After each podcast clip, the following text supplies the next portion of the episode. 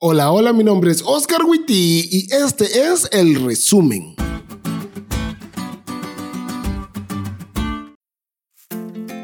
Feliz sábado amigos. Hemos llegado al final de esta semana y por fin ya podemos descansar en Jesús.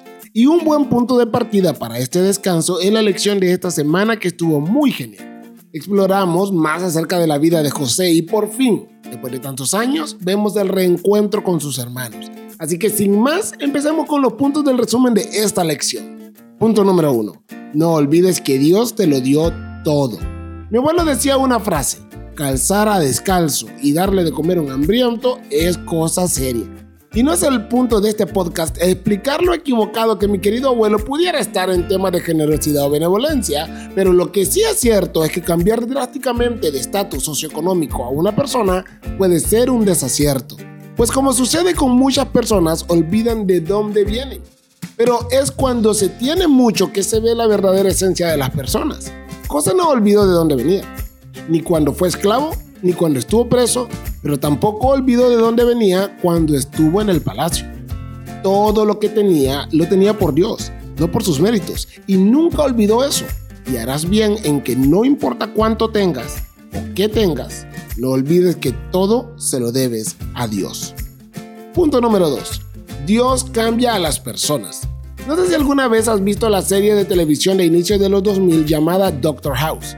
En esta serie, una frase que el doctor menciona todo el tiempo es, la gente no cambia.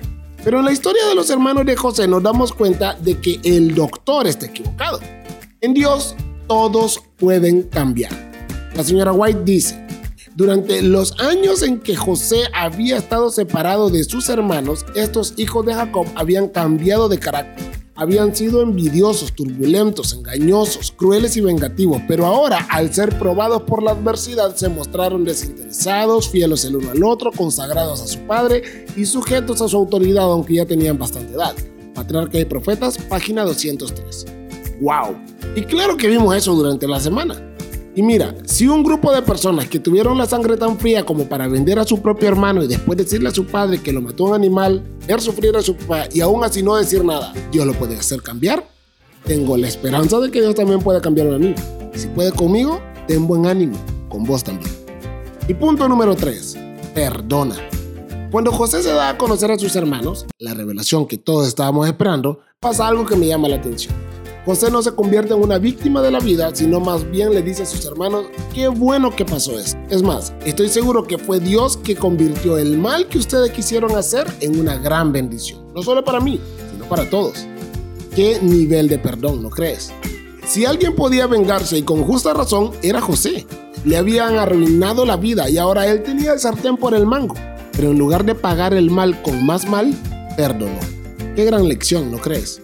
Si alguien te ha hecho daño, no busques el momento para vengarte, sino como Jesús, busca el momento para perdonar.